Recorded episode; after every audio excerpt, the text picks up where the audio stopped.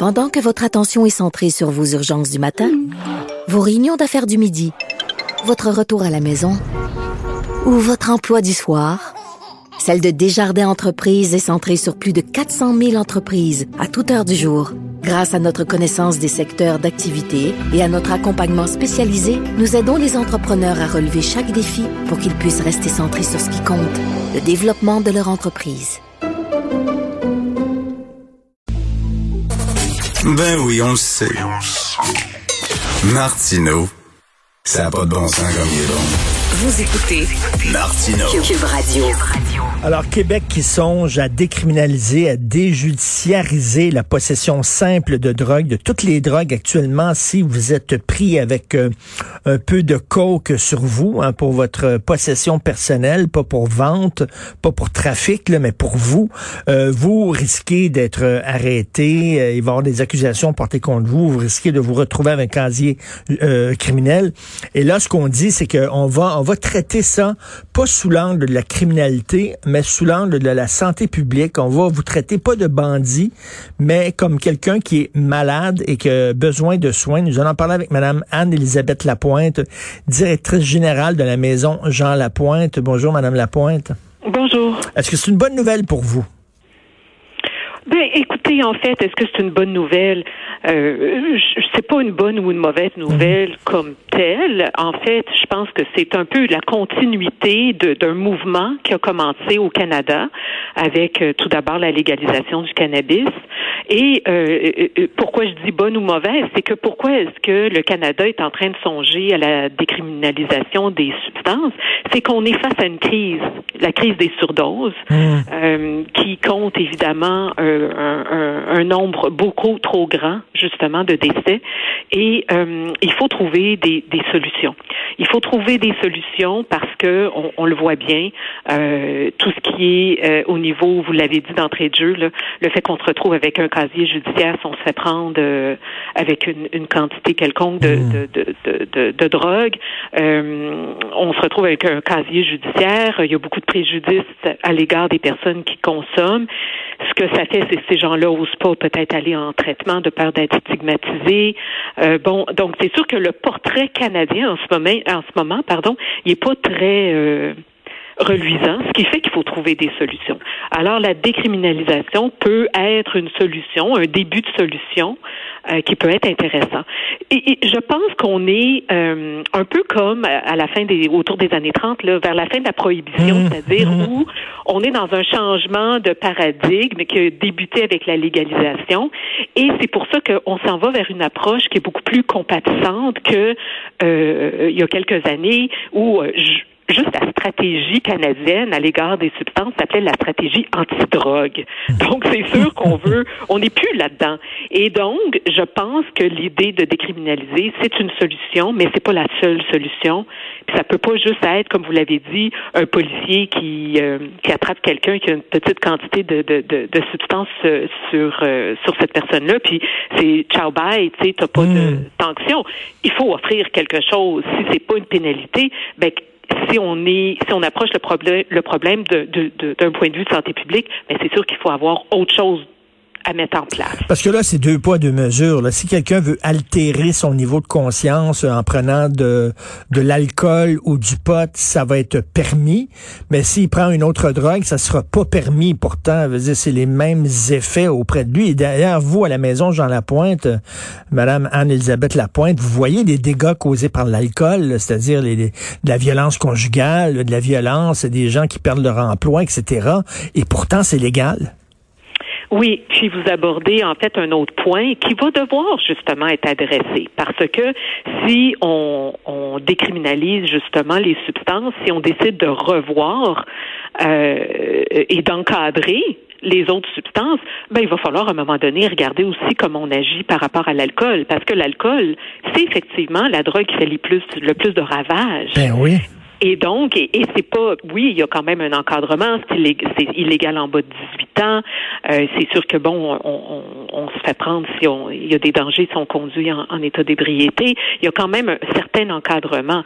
Mais c'est sûr qu'à partir du moment où on décide, puis, et je l'ai toujours dit, l'encadrement du cannabis, pour moi, il s'est quand même très bien fait, mais euh, on touche pas à l'alcool. On encadre, il n'y a pas de publicité il y a quand même beaucoup de réglementation autour du cannabis, mais on l'alcool, par exemple, on n'en parle pas parce que l'alcool, tu ben oui. On aime ça, boire notre petit verre de vin. Alors, c'est ça. Donc, effectivement, je pense que euh, d'ici quelques temps, quelques années, on pourra je pense qu'on ne pourra plus faire abstraction de l'alcool quand on va aller parler de décriminalisation, peut-être éventuellement, ou éventuellement de la légalisation là, des substances. C'est ça. Et quelqu'un, bon, euh, c'est pas un trafiquant, quelqu'un qui achète énormément de, de, de, kilos de coke pour la revendre, c'est une chose.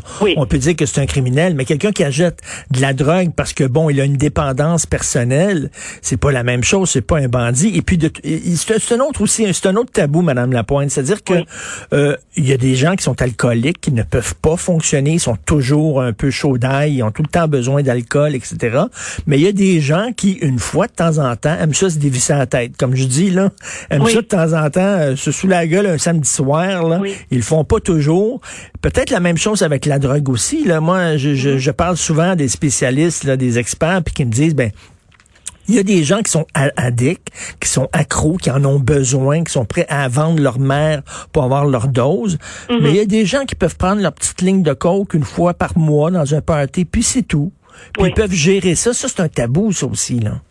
Oui, absolument. Euh, vous le nommez tellement bien. En fait, c'est comme si là, évidemment, le cannabis, parce qu'on l'a légalisé, on, on, on, on, accepte justement la consommation de, de cannabis de plus en plus. L'alcool, bon, évidemment. Et les autres substances, non. Effectivement, on, on, est mal vu si on consomme autre ben chose que ces deux substances-là.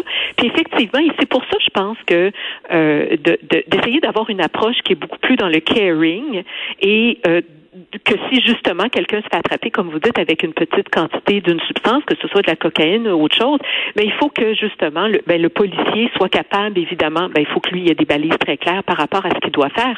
Mais c'est sûr qu'il faut, je pense, évaluer cette personne-là et regarder est-ce que c'est une consommation occasionnelle, récréative? Ce qu'on veut, c'est minimiser les risques. On veut minimiser les dangers. Puis ce qu'on veut, c'est arrêter d'envoyer tout le monde en prison ben parce que bon, c'est pas une solution. Puis comme vous dites, c'est pas tout le monde qui en a besoin, puis c'est pas tout le monde qui en veut. Il faut des solutions de rechange. Et encore une fois, le traitement, c'est une bonne solution de rechange. Mais euh, euh, votre monsieur là, qui consomme une fois de temps en temps, c'est pas pour lui le traitement. Ben non. Alors, qu'est-ce qu'on fait? Il faut justement au moins évaluer, informer la personne des risques, bon, etc., etc. Ceci dit, le gros défi, si on décriminalise, ça va être, ben, c'est quoi la quantité? Qu'est-ce, c'est à partir de quand qu'on se dit, hmm. OK, à partir de tel, parce que hmm. la personne, là, qui a du fentanyl sur lui, euh, sur elle, puis l'autre qui a, euh, je, dis n'importe quoi, là, des pilules d'oxycontin. Pas pareil. Le fentanyl, une minuscule dose peut euh, tuer quelqu'un.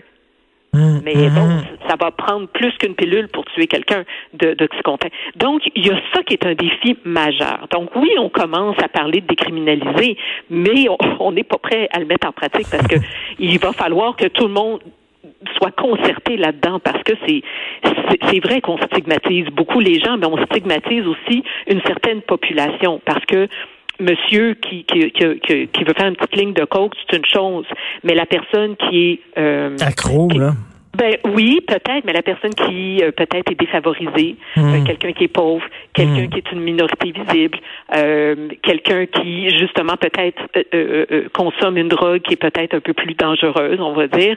Cette personne-là, elle, elle va être stigmatisée, puis elle aura peut-être pas le même traitement que monsieur avec sa petite ligne de hmm. coke. Donc, il, faut regarder que cette personne-là, admettons, là, je vais un peu plus loin, mais cette personne-là qui se retrouve en, en, on va dire en prison, qui est déjà pauvre, qu'est-ce qui arrive à la famille? Ça n'a pas de bon sens, là. Admettons que c'est lui le pourvoyeur, peu importe, là, qui mm. vend de, la drogue ou non. Ben, lui, qu'est-ce, qui arrive à la famille? Elle est encore plus pauvre, elle est encore plus démunie. Euh, ben Et se retrouve évidemment, et la personne après ça sort de prison avec un casier judiciaire, bonne chance pour trouver une job.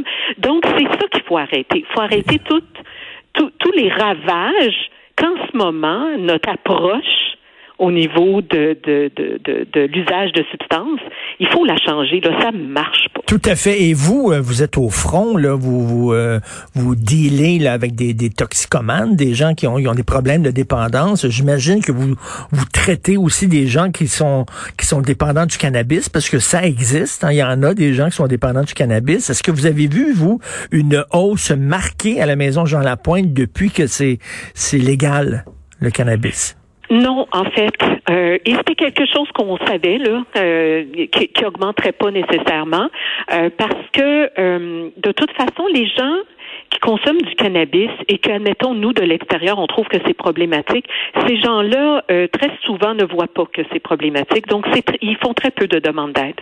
Alors le, le, le, le, je vous dirais qu'on a peut-être un 10% de notre clientèle qui vient pour le cannabis, puis c'est c'est 10 depuis bien des années. Depuis bien des années. Mais c'est surtout le polytoxicomane, si je peux l'appeler comme ça, la personne qui va euh, euh, donc avoir une problématique avec plusieurs substances. Le cannabis en fait partie.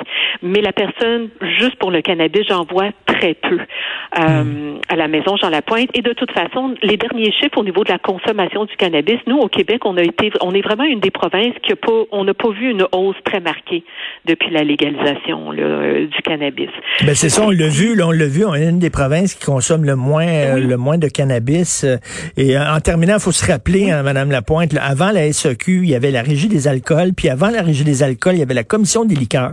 La commission des liqueurs, on rentrait là, là ce qu'on me dit, moi je me, je me souviens pas, j'étais trop jeune, mais on rentrait là, tu peux-tu me donner mon flasque de gin?